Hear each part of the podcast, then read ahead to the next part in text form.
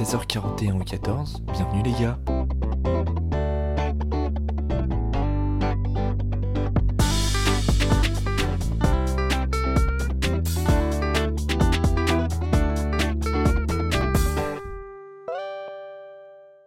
Et ben, Aujourd'hui, le 14 délocalise, c'est la première fois que je vous fais euh, un podcast dans un autre endroit que chez moi. C'est-à-dire que pour une fois, j'ai changé de setup, je suis plus assis par terre euh, avec le micro posé sur mon coffre. Je suis toujours assis par terre, sauf que là, le micro est posé sur une poutre. Oui, bon, c'est la campagne. Hein. Et le podcast d'aujourd'hui tombe à pic. Franchement, il tombe à pic. Parce que c'est vrai que bah, ce week-end, je suis à la campagne, je suis loin de la ville, tout ça. Vraiment, cette phrase help, on dirait vraiment je reviens de l'enfer. Mais c'est euh, en fait, c'est un bon moyen pour moi de, bah ouais, de déconnecter. Même tout ce qui est pollution visuelle, pollution sonore, d'un peu. euh, là, j'ai l'impression que je me détoxifie. Franchement, je me détoxifie l'intérieur. Je vais pas mentir, ça, fait, ça fait du bien.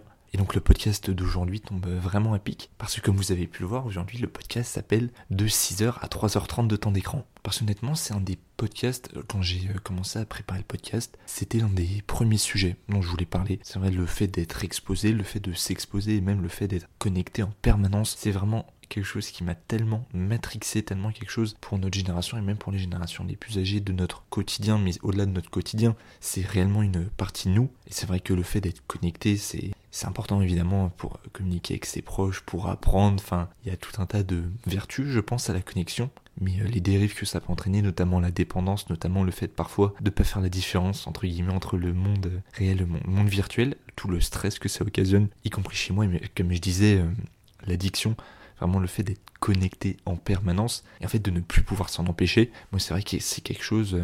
Je dirais depuis que j'ai un téléphone, depuis que je suis en mesure d'être, euh, en fait, de manier la technologie, que ce soit savoir me servir d'un ordinateur, d'une tablette ou d'un téléphone, depuis que j'ai 11-12 ans en fait. Et c'est vrai que la génération Z, du coup, comme je disais dans l'ancien podcast, moi, ma génération, bah, on a grandi vraiment avec les téléphones, Internet, tout ça. Après, la génération TikTok, c'est un autre niveau parce que TikTok a tellement changé énormément de choses dans les réseaux sociaux, l'algorithme, même la création de contenu que vraiment c'est à part. Moi, ma génération, on est, alors, je dirais pas que c'est- on n'est pas confronté à ça, mais La génération TikTok, c'est vraiment un autre sujet pour le coup. Et vraiment, ce podcast-là, du coup, sur la déconnexion, c'est vraiment un podcast que je voulais faire, mais que je voulais prendre le temps de faire. En fait, je voulais un contexte.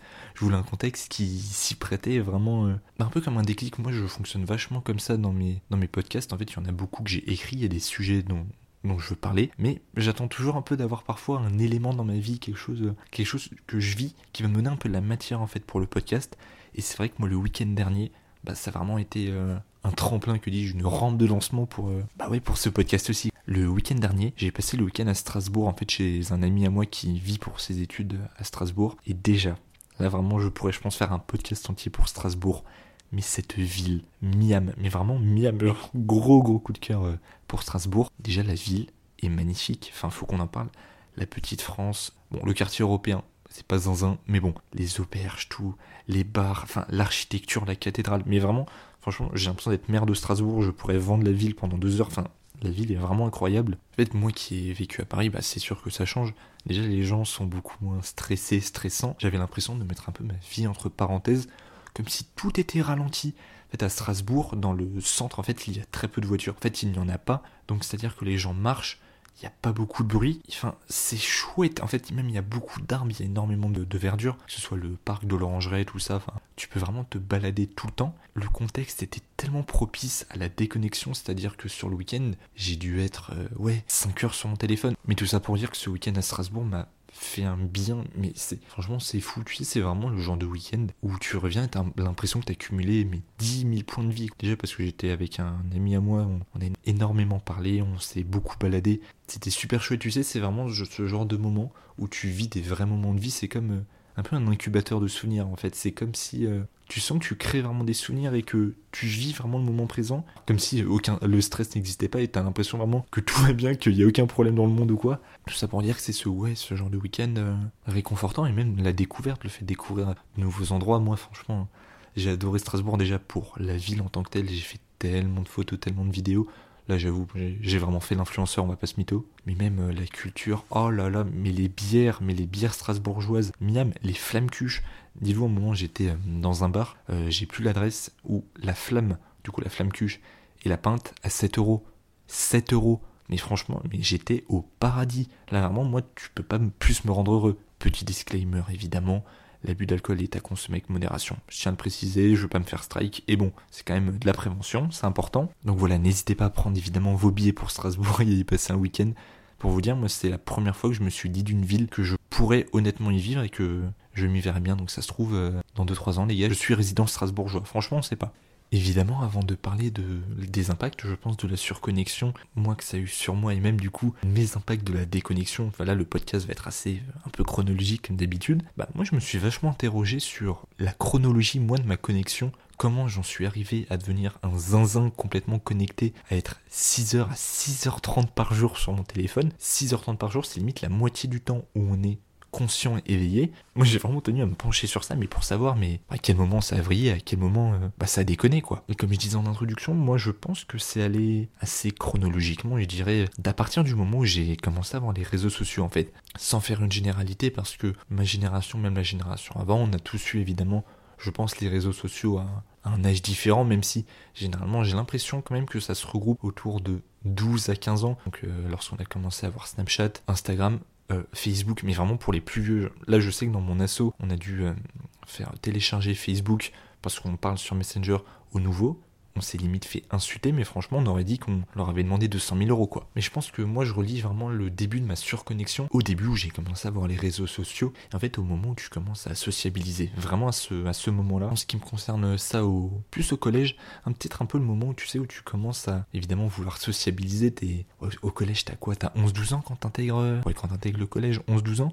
Et c'est le moment où évidemment tu te construis, où t'as bah, tu te cherches évidemment. Après, se chercher, en fait, je me rends compte là en grandissant, c'est intemporel à tout âge, on se cherche sur d'autres domaines, mais c'est vraiment à cet âge-là où tu sors de l'école, où tu découvres de nouvelles personnes, de nouvelles têtes, où tu es en train de te construire. Il y a un peu ce truc où tu as envie d'être comme tout le monde. Au lycée, tu as envie de te sentir différent, mais au collège, généralement, j'ai l'impression ce truc où il faut rentrer dans le moule, il faut être le plus commun possible, du moins, ne pas trop sortir de la norme. Et c'est ce début où tu commences à sociabiliser, à vouloir, à vouloir rentrer en contact avec les gens, où tu veux te faire des potes et tu veux un peu te créer une personnalité où justement les réseaux sociaux ont, vachement permis ça. Où tu peux échanger avec des gens toute la journée, où les amis que tu te fais au collège, bah, c'est pas que des 8h, 17h30, c'est des gens avec qui tu peux euh, rester en contact après, et c'est comme ça, bah, moi, plein d'amis, enfin pas mal d'amis que je me suis fait, je me suis fait au collège ou au lycée, notamment euh, grâce aux réseaux sociaux, grâce à cette connexion, où tu as l'impression que tu, en fait, tu quittes jamais réellement les gens, tu as l'impression que le contact se fait en permanence, euh, l'échange de mèmes sur les réseaux sociaux, l'échange de vidéos, où tu crées du lien, tu crées des souvenirs, tu crées des délires, et en fait, tu,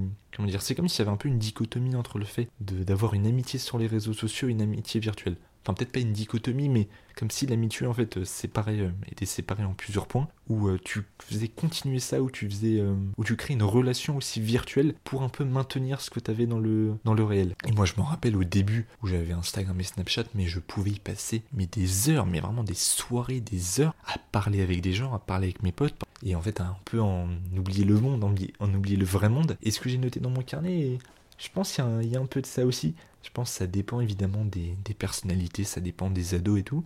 Mais peut-être que c'est aussi un moyen, quand t'as 11-12 ans, je sais pas, imaginons que tu sois en conflit avec tes parents ou alors que ça se passe pas très bien chez toi, ou peu importe que ça peut très bien se passer aussi, mais il y a peut-être ce truc euh, à 11-12 ans, où vu que tu te cherches pas mal, t'es un peu euh, en rébellion contre ses parents, c'est un peu fort, mais peut-être cette volonté du coup avec les réseaux sociaux, volonté implicite, hein, de s'enfermer dans un autre monde et de un peu ouais, déconnecter du, du monde réel et en fait euh, ouais, intégrer ce monde virtuel et comme si on séparait un peu ça en deux mondes. Et ça me fait penser d'ailleurs justement à la façon dont ça, cette, cette problématique-là, le fait de dissocier monde réel et monde virtuel est appréhendé notamment par le biais de, de films. Je pense au film Ready Player One qui est juste trop trop bien. Enfin moi c'est un peu un film de mon adolescence, il y a la représentation de plein de persos de jeux vidéo, un pur chef-d'œuvre. Alors chef-d'œuvre, je sais pas, mais en tout cas c'est moi le genre de film que je pourrais voir au coin du feu avec une tasse de thé avec mes cousins. Enfin, un film à souvenir tout simplement. Parce qu'en fait, si je vous fais le synopsis, c'est un peu bah, une forme de réalité virtuelle, c'est-à-dire que je, je sais plus comment ça s'appelle, mais ils mettent un casque et en fait ils sont dans un monde parallèle où t'as une, ou t'as une autre personne, tu peux gagner des points, tu joues à des jeux. En fait, ouais, t'es comme c'est une forme de métaverse. En fait, ça met en avant le métaverse. Il y a beaucoup de jeunes, des jeunes, des adultes. Et en fait, euh, ça se passe aux États-Unis. C'est des gens qui vivent, euh, il me semble, tous dans des caravanes ou quoi. Enfin, des gens un peu comme dans une forme de, de bidonville mais comme si en fait l'oasis, voilà, c'est le nom, c'est l'oasis, comme si cette oasis en fait constituait une forme d'échappatoire, comme si le monde réel était euh, non pas douloureux, mais vraiment pas cool, et comme si ce monde virtuel en fait constituait un peu cette volonté de se séparer du, monde réel justement. Et peut-être que c'est un parallèle qu'on peut faire avec les réseaux sociaux quand on est jeune. Après, la différence avec le film, c'est que dans le film, c'est conscient. Ils, se, ils choisissent volontairement de rentrer dans l'oasis, alors que quand t'es ado ou même plus jeune, on va dire, quand tu découvres les réseaux sociaux, il y a peut-être ce truc euh, inconscient où en fait euh, tu te rends pas compte de l'impact des réseaux sociaux et c'est quelque chose que tu découvres sur le tard. Moi je parle là de, mon ressenti, moi c'est moi la façon de, que je peux avoir de voir les choses. Ça reste euh, que mon ressenti, ça peut être évidemment différent de chaque personne, ça il n'y a pas de débat là-dessus. Évidemment, pour appuyer du coup mon, mon podcast, j'ai regardé un peu des, des sondages, un peu tu sais des, des données pour voir bah, concrètement ce que ça donnait. Apparemment, selon le point, du coup, pendant le Covid, le temps d'écran aurait augmenté de 50%. C'est vrai que pendant le Covid, alors, je sais pas si vous vous rappelez de ce qu'on a vécu, cette pandémie mondiale, ce virus, tout ça, mais vu que tout était fermé, c'est vrai que tout ce qui était les jeux, house party, même les apéros Zoom, non mais ça, faut qu'on en parle, les apéros Zoom, c'est juste un concept de zinzin. Moi, je me rappelle de mes, de mes parents qui faisaient des apéros Zoom avec leurs potes, qu'on était extrêmement connectés, et que ça m'étonne pas du coup que ces chiffres aient autant explosé. Et c'est fou de voir justement qu'un contexte comme ça, de voir un peu que dans un contexte où lorsqu'il n'y a plus de vie sociale, ou quand tout ce qu'on connaît non pas n'existe plus, mais est en stand-by vraiment pendant le Covid, en fait, ce vers quoi on se tourne, bah, c'est le numérique, c'est la connexion, notamment euh, les films sur Netflix qui ont explosé, la consommation de contenu qui a explosé. Et d'après, alors je ne sais plus quel, euh, quel institut de sondage, j'ai vu pas mal de données différentes sur Internet, mais globalement ce qui ressort, c'est qu'un adulte serait en moyenne 3h30 par jour sur son téléphone. 3h30, c'est enfin, c'est quand même énorme. Alors je dis 3h30, mais je viens de voir que hier j'étais 4h03 sur mon téléphone, mercredi 3h40, oh là là, 1h40 sur Instagram. mon dieu, purée. Franchement, ce podcast tombe à pic et il faut vraiment que je parle là des impacts de la, déconnexion, c'est vraiment trop important. Mais voilà, cette statistique, 3 sur 30 de 30 temps d'écran, mais c'est juste fou. Et c'est juste fou de voir à quel point, en fait, on ne se rend pas compte. On, on se rend vraiment pas compte à quel point, bah, en fait, notre téléphone, on est dessus, mais limite parfois sans s'en rendre compte combien de fois je pense ça nous est arrivé Dès là, tu traînes sur Instagram, TikTok ou même euh, par message ou Twitter, peu importe, mais tu ne sais même pas pourquoi tu y es, tu y vas par réflexe. Et en fait, euh, l'algorithme est suffisamment intelligent pour te. Bah, c'est un peu l'économie de l'attention, c'est-à-dire que ils sont là pour euh, que tu sois le plus de temps possible à regarder du contenu. Et au final, bah, tu regardes ton téléphone après et 45 minutes sont passées. Donc là, après avoir un peu fait le panorama de tout ce qui est euh, pourquoi la connexion, qu'est-ce qui fait qu'on est connecté encore une fois selon moi, bah, c'est vrai que moi j'ai vraiment une prise de conscience en fait assez récente sur euh, l'importance de la déconnexion. C'est vrai que j'ai toujours été très connecté pour rester en contact avec les gens, pour euh, aussi me faire des potes, pour sociabiliser, pour maintenir un lien social même s'il n'était plus physique, pour en fait maintenir ce lien virtuel. Et c'est vrai que j'en ai vachement vu les limites en ce qui me concerne, surtout les limites euh, pas psychologiques mais mentales un peu parfois le, trop plein que ça pouvait être pour moi justement. C'est vrai que j'ai été assez, je pense, euh, stimulé et énormément... Euh, en fait c'était assez intense notamment euh, parce qu'il y avait bah, ma licence à gérer, j'étais au bureau d'une association où en fait il fallait gérer énormément de choses parce que on est une association où on fait des vidéos en lien avec la fac et donc il fallait être connecté tout le temps, répondre aux messages tout le temps. Même moi vu que je passais les concours d'entrée aux écoles de journalisme, le fait d'énormément suivre l'actualité, aussi même avec le compte de vulgarisation politique que j'ai, tout ça amène à la connexion, tout ça amène en fait à une connexion que je m'imposais, une connexion que j'avais choisie aussi, mais aussi une connexion qui parfois devenait un, véritable engrenage en fait. Et je parle volontairement d'engrenage parce que moi la façon dont je peux voir les choses c'est que vraiment j'ai l'impression, parfois notamment quand je suis euh, quand je suis angoissé ou quoi, moi la façon parfois se manifeste, je dirais pas des crises d'angoisse, je plus les bouffées, euh, les bouffées d'angoisse, ça se trouve c'est la même chose, comme si c'était bloqué, comme si t'arrivais pas à faire autre chose. Et du coup instinctivement je vais sur mon téléphone et je sais pas je scroll tu regardes des vidéos. Ça me le fait moins maintenant parce que maintenant j'essaye d'écrire de livres ou juste de vraiment poser mon téléphone. Mais avant c'était vraiment le fait de scroller, le fait de se connecter, et comme si, en fait, la connexion, moi j'avais l'impression que c'était quelque chose qui m'angoissait, le fait de devoir tout le temps être connecté, comme si tu as l'impression de tout le temps être joignable, tout ça, bah moi j'avais l'impression vraiment de combler en fait l'angoisse que me procurait le fait d'être connecté par de la connexion, comme si c'était, alors une addiction, je ne sais pas, mais c'est un peu comme si c'était euh, quelque chose que je ne pouvais pas arrêter, que je ne pouvais pas réfréner.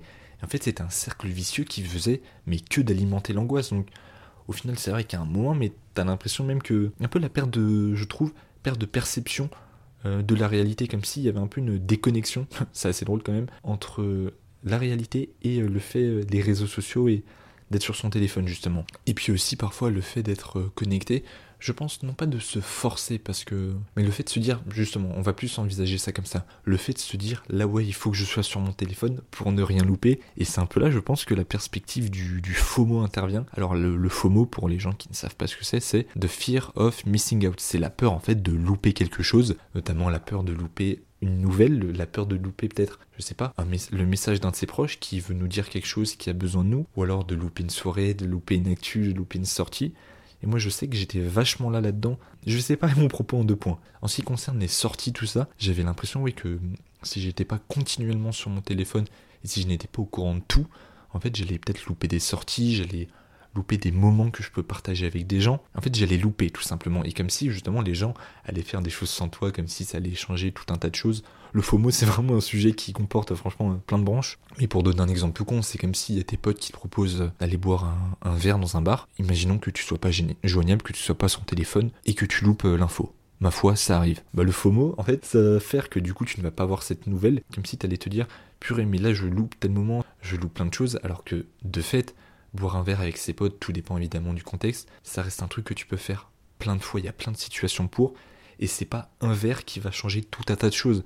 C'est vraiment le fait de se dire, si tu loupes tel événement, si tu loupes quelque chose, ça va avoir en fait un peu une incidence, euh, non pas terrible, mais une lourde incidence justement. Et la déconnexion, justement, parfois cette, euh, cette FOMO, le fait d'être un peu à la disposition des gens d'une certaine façon, bah ça implique, comme je disais, la perspective de remettre en cause parfois euh, ce qu'attendent les gens de nous et de, de se dire, est-ce que là je me sens peut-être pas un peu trop redevable vis-à-vis -vis des gens, comme si tu étais et je mets des guillemets là-dessus volontairement, à la disposition des gens. Je pense que je ferai euh, peut-être un podcast là-dessus un jour. Mais moi, c'est vrai que j'ai eu beaucoup de mal, parfois, alors non pas à ne pas répondre aux messages, mais à me dire, écoute, là, juste, t'as pas le temps, là, ton téléphone, euh, mets-le de côté, ne réponds pas tout de suite, et juste, vis ta vie aussi, parce que t'as ta vie à vivre, Évidemment, bon, on ne vit pas pour les autres, euh, tout ça. Mais moi, j'avais vraiment du mal à me dire, là, en fait, si je ne réponds pas, ce n'est pas grave. Et surtout, comme parce que je me disais, ouais, mais là, si on m'envoie un message, s'il faut agir vite, euh, j'ai pas le choix, il faut que je fasse telle chose, il faut que je réponde à cette personne, il faut que je fasse ça. Parce qu'au final, c'est comme s'il n'y avait pas de coupure entre le monde réel et le, et le monde virtuel, justement. Comme si, bah, parfois, déjà, c'est comme dans le monde du travail, t'as des choses à gérer, t'as des missions à gérer, t'as des choses à faire. Et c'est comme si ça continuait quand t'étais chez toi. Bah là, moi, c'est à peu près la même chose, et peut-être qu'on est beaucoup être concerné par ça. Le fait de se dire que tu as l'impression d'être tout le temps connecté, tout le temps redevable vis-à-vis des autres, et que tu dois tout le temps accomplir des choses, tout le temps répondre aux gens, comme si c'était non pas un cercle sans fin, mais un cercle dont tu ne voyais pas le bout, un cercle continu justement, un cercle sans pause. Et ce sans pause, bah, ça implique une connexion permanente, et au final, cette connexion permanente, c'est juste, je pense, pas tenable. Ouais, c'est pas tenable sur la durée. Et une phrase que ma, que ma marraine, ma marraine, c'est la sœur de mon père, donc ma tante, m'avait dit un jour, et c'est justement ça, je pense, qui a fait un petit peu euh, mon déclic, et comme je disais dans le podcast sur l'été, le fait de vouloir euh, profiter de mes proches et de déconnecter réellement cet été. Lorsqu'à un moment, je sais plus, il y avait une embrouille, je crois, moi, vis-à-vis de, de mon asso et du bureau de mon asso, et on avait réglé ça par message. Et elle m'avait dit, mais tu vois, c'est dingue, parce que moi, à mon époque, alors ma tante n'a pas 95 ans, hein, mais il n'y avait pas les réseaux sociaux euh, à son époque. Bah nous, quand on s'embrouillait, c'était au lycée, c'était quand on se voyait, et quand on rentrait chez nous, alors non pas ça n'existait plus, mais limite on reprenait le lendemain, enfin il y avait vraiment euh, chaque chose en son temps justement, et un peu euh, oui, du, temps pour, du temps pour chaque chose. Et elle m'a dit, mais en fait vous, le problème entre gros guillemets avec votre génération et les réseaux sociaux, c'est que c'est continu, c'est que c'est les embrouilles tout le temps, c'est que même quand t'es pas avec les gens, t'es quand même avec eux, il faut régler les choses.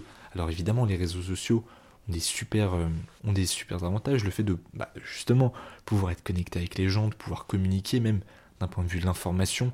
Euh, aujourd'hui on a un accès à l'information qui est quand même très rapide malgré les problèmes de désinformation qu'il y a mais même le fait de pouvoir communiquer avec sa famille qui peut être loin de voir de communiquer avec des gens que tu peux pas voir euh, si tu ne communiques pas avec, avec eux évidemment il y a plein de points positifs aux réseaux sociaux je voulais vraiment anglais justement sur la déconnexion. Sinon, le podcast euh, serait vraiment parti dans tous les sens. Mais pour revenir du coup à ce que me disait ma tante, c'est vrai que je me suis dit, mais c'est dingue parce que là, j'ai l'impression de d'être justement d'être vraiment connecté à un problème qu'il y a sur mon téléphone, un problème qu'il fallait régler, mais j'ai l'impression de ne pas avoir de repos et comme si t'étais tout le temps avec les gens, il n'y avait pas de, pas de coupure.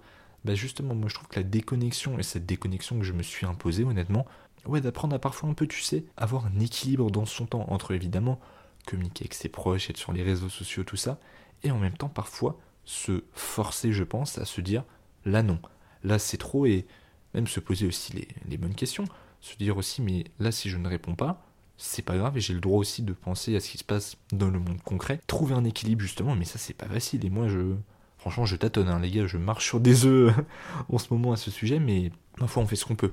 Et c'est fou justement de voir cette connexion, de voir le fait que consommer du contenu, le fait d'être connecté, que ce soit en regardant une vidéo sur YouTube, que ce soit sur Netflix, la télévision. Moi, par exemple, quand je cuisine, je cuisine avec une vidéo, euh, parce que ça m'occupe pendant que je cuisine, même quand je mange, quand je marche dans la rue, euh, j'ai un podcast. En fait, j'ai remarqué que j'étais stimulé en permanence. Je trouve ça dingue de voir en fait à quel point la frontière est très très fine entre consommer un peu parfois du contenu pour se cultiver pour se divertir et même pour apprendre, c'est hyper enrichissant. Et en même temps, cette frontière très fine au fait d'habituer le, cerveau en permanence à du contenu, comme si on était plus dans une forme de consommation et comme si c'était, euh, ouais, fallait euh, donner un peu au, cerveau une récompense, fallait lui donner quelque chose parce que on peut tomber dans un, peut-être dans un extrême, je sais pas, le fait d'être stimulé en permanence et le fait justement de pas apprendre à s'ennuyer, le fait de vouloir être stimulé pour être stimulé parce qu'on supporte pas de. Peut-être qu'on supporte pas de rien faire, je sais pas. Moi parfois j'essaye euh, aussi de. Je sais pas, juste de faire du rien.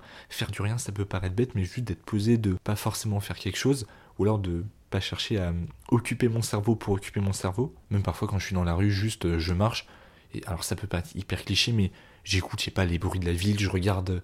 Je regarde en haut quand je marche pour regarder les immeubles. Enfin, il y a un podcast d'ailleurs qui est assez intéressant à ce sujet. Alors non pas sur euh, le fait de consommer du contenu, enfin un petit peu en quelque sorte. C'est sur l'ennui. C'est euh, Léa JPLF qui l'avait fait. Léa JPLF du coup du podcast euh, Simple Caféine. Là je suis en train de rechercher comment il s'appelle. Attendez un petit peu. De toute façon je dis attendez mais en fait je vais clairement le couper au montage. Hein, donc bon. C'est S'ennuyer est un luxe. Alors j'avoue que je l'avais jamais vu comme ça. Mais parle en fait de l'importance de s'ennuyer parfois c'est un peu, il y a la dichotomie encore une fois entre parfois quand on s'emmerde, par exemple, quand on est chez ses grands-parents, on a envie de faire énormément de choses et on supporte pas trop de s'ennuyer.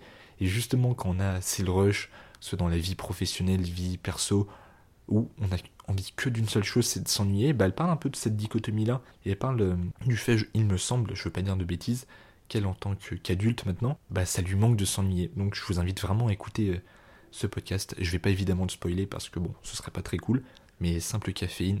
Allez suivre ce podcast, allez la suivre sur Instagram et, euh, et sur Spotify. Et encore une fois, moi, ce que je dis là sur euh, la, déconnexion, tout ça, c'est vrai que c'est quand même un, déclic qui est assez récent, comme j'ai dit, moi, ça date d'il y il y a quelques mois, j'avais jamais tellement eu conscience qu'il fallait que, que je déconnecte. C'est vrai que moi, mes, mes parents, et même ma famille m'ont toujours dit, ouais, Xav, t'es beaucoup trop sur ton téléphone, tout ça, mais alors je pense, j'étais bête et je le prenais personnellement. Enfin, je me braquais, je me disais, mais non, non pas qu'il pouvait rien comprendre, mais j'écoutais pas vraiment parce que j'avais pas forcément envie de l'entendre et j'allais dire, je pouvais pas faire autrement. Enfin, moi, ça faisait partie de mon quotidien, donc euh, je voyais pas honnêtement pourquoi j'aurais changé ça. Et comme je disais, moi j'ai pris conscience de l'important, même avec euh, les vacances, tout ça, avec euh, plusieurs prises de conscience que j'ai eues, de vouloir, bah oui, prendre le temps avec mes proches et de moins être sur mon téléphone. Enfin, parfois je me suis dit, mais au final là, même euh, quand t'es avec ta famille ou quoi, je suis sur mon téléphone, je fais pas grand chose, alors que mes proches sont là. Purée, mais j'ai l'impression de louper des moments. Enfin, moi je vois un peu la vie comme un incubateur de souvenirs, justement. J'aime bien cette, cette métaphore-là. Et je me suis dit, mais j'ai envie de créer des souvenirs avec mes proches, évidemment sans tomber euh, dans un extrême de créer des souvenirs pour créer des souvenirs et que ça devienne une obsession ou que sais-je et que ça soit plus naturel. Mais je me suis dit, mais j'ai pas envie d'avoir de regrets, du moins j'ai envie d'en avoir le, moins possible. Vraiment trouver un équilibre entre parfois juste, oui évidemment être sur son téléphone, lire un livre, être seul, recharger sa batterie sociale, c'est important aussi, mais parfois ne pas euh, tomber dans cet extrême de surconnexion ça peut paraître dit comme ça, mais de profiter de ses proches et de profiter parfois de moments hyper anodins. Ça peut être, euh, je sais pas, visiter une ville avec euh, un pote à toi, ou jouer ou, au Uno avec ses cousins, ou je sais pas, boire un thé, ou échanger dans une voiture. Enfin, des moments où tu connectes avec les gens et parfois ça donne lieu à des super discussions et des super souvenirs, mais moi je pense que je l'ai un peu appris sur le tard, mais Bon, de toute façon, il est jamais trop tard pour, pour changer les choses. Et même, comme je disais tout à l'heure, le fait de ne pas se sentir redevable des gens, le fait de ne pas tout le temps être à la disposition vis-à-vis euh, des gens. Je dis pas que je l'étais entièrement, évidemment que j'étais un, vrai labrador euh, dévoué, euh, dévoué aux gens, c'est, pas ce que je dis. Mais le fait de aussi parfois ne pas pouvoir être évidemment, tu peux pas être là tout le temps pour les gens. Faut pas être utopiste, tu peux pas être là à 100% pour les gens. Déjà parce que parfois tu n'as pas le temps, ou même parfois tu n'es pas prédisposé.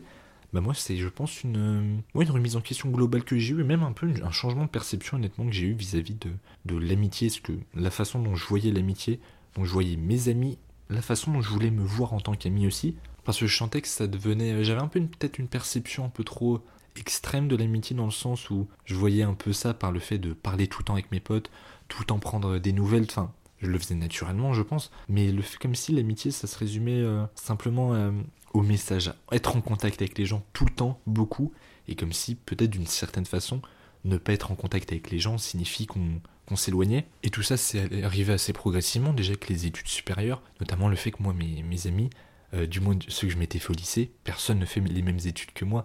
Donc déjà, il y a cette euh, séparation géographique qui s'est faite, et même il y a des gens bah, de qui où je me suis éloigné parce que la vie a fait que, et ça c'est euh, c'est pas grave. Mais c'est au petit à petit que j'ai commencé à changer ça et à me dire, mais le fait de me dire que si je parle pas à mes amis pendant une semaine, deux semaines, trois semaines, en fait ce n'est pas grave parce que je sais que quand on se verra, ça ne changera pas du moins. Peut-être que parfois ça change, mais juste le fait de se dire que c'est pas le fait de parler tout le temps qui va conditionner une amitié, et à contrario, c'est pas le fait de ne pas parler avec quelqu'un qui euh, veut dire qu'on n'est plus pote ou quoi. Parfois ça peut être le cas, mais c'est pas comment dire quelque chose de systématique et c'est pas quelque chose, euh, je pense qu'il faut euh, dramatiser en tout cas. J'ai vachement axé ce podcast sur, je pense, les réseaux sociaux, sur le fait d'être sur son téléphone, même ce rapport à l'autre. C'est comme ça que j'ai, j'ai anglais le podcast, tout simplement parce que moi, mon, lorsqu'on regarde mon temps d'écran, la majorité est consacrée aux réseaux sociaux et en fait à la communication avec l'extérieur, tout ça. J'aurais pu axer évidemment le podcast sur euh, l'information, sur le fait de, je sais pas, regarder des vidéos YouTube, scroller des reels sur, des reels sur Insta ou des TikTok. J'en ai un peu parlé, mais moi c'était surtout d'un point de vue communication, d'un point de vue euh, échange avec les autres. Donc c'est pour ça que volontairement euh, j'ai anglais le podcast là-dessus. Et ça me fait une bonne transition justement pour parler de. non pas d'une problématique. Moi ce que ça a changé chez moi, c'est un peu le, le temps que je me réponds aux messages. Alors je m'explique par là. Il y a une époque où c'est où je répondais tout le temps très très vite aux messages, un peu dans l'instantané. L'instantanéité. L'instantanéité, purée, c'est dur à dire comme mot. Ça dépendait évidemment, il y a des moments où je mettais longtemps, pas longtemps. Et c'est vrai, au plus j'avance, au plus je mets du temps pour euh, répondre. C'est vrai que parfois c'est pas très cool les remis de deux semaines, trois semaines. J'évite au maximum et franchement c'est pas un comportement très très cool ça, ça je sais. Mais c'est vrai que parfois moi il y a ce truc. Lorsque je vois que j'ai beaucoup de messages, par exemple, je sais pas une quinzaine de messages sur Insta.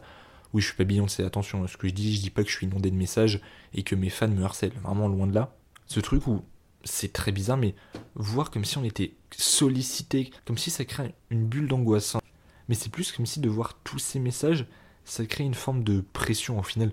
Moi que je me mets tout seul le fait de, le fait de devoir répondre, et comme si parfois ça me paralysait où je me disais, là j'ai pas envie de répondre, j'arrive pas à répondre, parce que parfois t'as juste pas envie, et vu qu'il y a beaucoup de messages, j'ai encore moins envie de répondre, euh, plus je mets du temps à répondre, moins j'en ai envie, donc au final ça fait ce cercle vicieux, et c'est vrai que c'est la frontière qui est un peu compliquée à trouver, entre aussi parfois le fait de s'accroître du temps pour répondre et le fait de ne pas répondre tout de suite et de ne pas être, euh, oui, je pense à la disposition des gens quand même, c'est important. Et ça va dans les deux sens. Moi, j'essaye de ne pas penser que les gens sont à ma disposition, ce qui me semble quand même un petit peu la base. Et à contrario, moi, j'ai pas envie que les gens euh, pensent que déjà je suis à leur disposition, même si je pense qu'il y a peu de gens qui pensent ça, ou alors euh, c'est un peu problématique. Moi, c'est pas parce que évidemment je mets du temps à répondre que ça veut dire quelque chose de ce que je pense la personne ou, ou que j'ai juste pas envie de, de, répondre à la personne ou que la personne me gonfle. Hein, vraiment loin de là. La majorité du temps, j'évite de parler avec des gens que j'aime pas ou des gens qui me saoulent. Je trouve ça quand même un peu contre-productif, on va pas se mentir. Et puis encore une fois, faut distinguer un peu parfois les discussions un peu small talk. Il y a des discussions, c'est juste des petits messages et parfois c'est des gros vocaux. Par exemple, un, ami à moi, euh, Timothée. Alors bon, j'avais déjà parlé de lui dans le premier podcast on s'envoie des podcasts, euh, des podcasts, on s'envoie des vocaux un peu lapsus révélateur, hein, qui euh, durent une heure et demie. On fait ça tous les deux trois mois, hein. comme j'ai dit, euh, sinon en fait on aurait plus de vie sociale. Des discussions parfois, ouais, où je sais pas, avec un pote, vous échangez des, J'ai envie que de dire des podcasts, je suis vraiment trop matrixé par euh, Bienvenue 14. Tu lui envoies euh, plein de vocaux, tout ça. Je trouve que ce genre de discussion, c'est important de prendre le temps d'y répondre et quitte à ce que la personne mette du temps, mais que ça soit dans un bon contexte, au lieu de, tu sais, répondre euh, un peu à la va-vite ou de répondre, je sais pas, juste comme ça. Je trouve que ce genre de discussion, c'est important de mettre du temps juste pour être dans un contexte où tu es apte. Et c'est un truc aussi, évidemment, que j'essaie de me dire. A contrario, lorsque les gens peuvent mettre du temps à me répondre, je vais pas mentir, moi aussi parfois ça me saoule quand tu parles imaginons à quelqu'un que, qui t'es en flirt ou que sais-je, voilà, et que la personne met temps à répondre, c'est relou, mais juste parfois aussi accepter. Et moi j'ai un peu du mal que tout le monde n'a pas forcément le temps et que des gens qui mettent plus de temps que d'autres, mais voilà, évidemment, moi ce que je m'applique à moi, euh, le fait de pas répondre tout le temps, c'est pas pour après reprocher aux autres de pas répondre. Enfin, j'essaye du moins le plus possible de pas être une personne relou, quoi. Et c'est pour ça que moi justement maintenant, euh, ce que j'essaie de plus en plus, c'est j'essaie de pas répondre, comment dire, en one shot un peu. Je reçois un message, je réponds. Enfin, ça dépend. Moi, il y a des moments où juste ce que je fais, je me dis, là, je me laisse une demi-heure, je réponds à mes messages, aux vocaux, tout ça je réponds, et ensuite, pas, stop, mais au moins c'est fait. Après, parfois, il y a des discussions importantes où il faut répondre vite, évidemment. Parfois, il y a des, amis qui vont vraiment pas bien. Il y a des gens, c'est important d'être là pour eux aussi. Cette déconnexion, faut pas que ça passe, je pense, par une forme d'égoïste et par le fait de négliger les gens et de, comment dire, se faire passer, non pas en priorité, mais le fait de ne plus penser aux gens qui nous entourent. C'est important de, dire ça aussi. Imaginons qu'un ami à toi va très très mal et qu'il a besoin de parler, besoin d'être là Là, évidemment, être connecté paraît important, ou alors tu vois la personne en vrai, mais trouver, euh, cet équilibre, justement. Et j'avoue que moi, c'est quelque chose que je suis plutôt content d'avoir fait, parce que, comme je disais, du coup, dans le, dans le titre du podcast, avec euh, moi l'année dernière, tout ça, j'étais extrêmement connecté, je pouvais être à 6 heures de temps d'écran par jour, et aujourd'hui, j'en suis arrivé à 3h30, ce qui est déjà beaucoup, mais euh, beaucoup moins, et je vois vraiment les...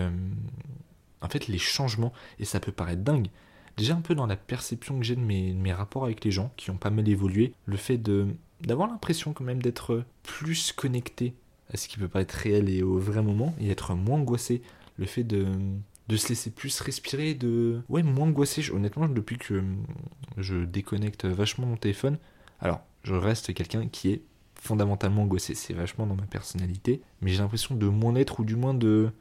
je viens d'être angoissé autrement, parce que c'est ça qui est chouette avec l'angoisse, c'est que ça se renouvelle en permanence. Mais de parfois, oui, juste arriver à souffler, à déconnecter à, et à ne plus voir alors, notre téléphone comme notre meilleur ennemi. Au-delà des angoisses, même, je remarque que ça a vachement influé sur, euh, sur mon sommeil. Même euh, un truc que j'essaie de faire là de plus en plus. Bon, là, il y a beaucoup de séries qui sont sorties sur Netflix, donc c'est un peu, euh, c'est un petit peu biaisé ce que j'ai dit. Mais même le fait parfois de avant de dormir, ça peut paraître bête, de lire un livre ou alors juste d'écouter de la musique et de pas avoir la sollicitation avec un écran ou alors juste ne, rien faire. Parce que moi, je vois que être moins sur mon téléphone a vachement, vachement changé mon sommeil. Et même au final, ce que j'ai remarqué, c'est que même si parfois je réponds moins à mes proches, euh, je, peut-être je leur réponds moins à leurs messages, je, peut-être moins présent sur des réseaux sociaux. Après, c'est vrai qu'avec Bienvenue au 14 et Vie en parle politique, bon, surtout Bienvenue au 14 en ce moment, mais je suis beaucoup sur les réseaux sociaux, mais peut-être d'une autre façon, parce que j'ai aussi envie que ce podcast euh, marche et je m'y investis euh, beaucoup, donc c'est une autre forme, euh, une autre forme de connexion aussi.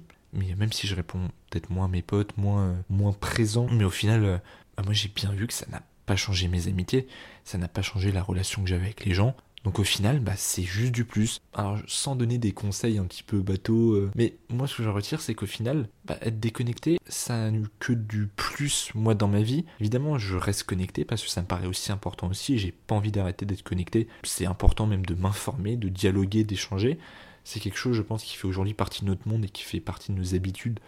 Et peut-être, euh, on s'en est dans un monde où euh, tout se mondialise, tout est numérisé maintenant.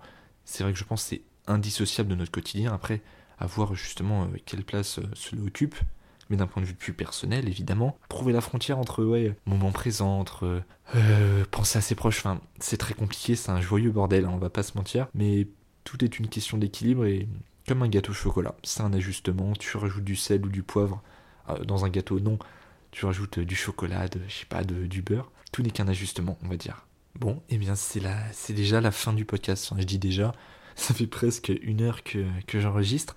Euh, déjà, je tenais à vous remercier. Alors là, vraiment, c'est encore une fois, c'est mon moment influenceur, mon influenceur ERA. On est 113 sur le compte Instagram de Bienvenue 14. C'est zinzin. Enfin, genre 113 personnes qui suivent le compte. Je trouve ça juste trop trop chouette. merci, euh, merci évidemment de, d'être aussi présent, purée. je deviens vraiment un influenceur cliché. Oh là là. Non, mais au-delà de ça, merci évidemment d'avoir écouté ce podcast. Merci de me suivre sur euh, TikTok et Instagram si ce n'est pas fait. N'hésitez pas à le faire. Euh, n'hésitez pas à vous abonner évidemment au podcast sur la plateforme d'écoute euh, sur laquelle euh, vous écoutez le podcast. N'hésitez pas à le noter aussi. C'est en fait c'est extrêmement important. Je vais pas mentir pour le référencement. Vu que moi je suis un podcasteur, je n'ai pas de communauté à la base. C'est vrai que pour le référencement, ça peut paraître bête, mais noter le podcast, s'abonner, c'est quelque chose qui aide vachement. N'hésitez pas à le faire, hein, évidemment, pour qu'on devienne une communauté de, grandes stars, hein, évidemment. Vous êtes déjà des stars, mais bon, vous avez compris. Comme d'habitude, évidemment, euh, n'hésitez pas à réagir sur le compte Instagram de Bienvenue 14. En fait, n'hésitez pas à réagir. Peu importe la façon à venir m'en parler, n'hésitez pas à échanger. Prenez soin de vous, on se retrouve très vite pour de nouvelles aventures euh, au 14. À bientôt les gars, ciao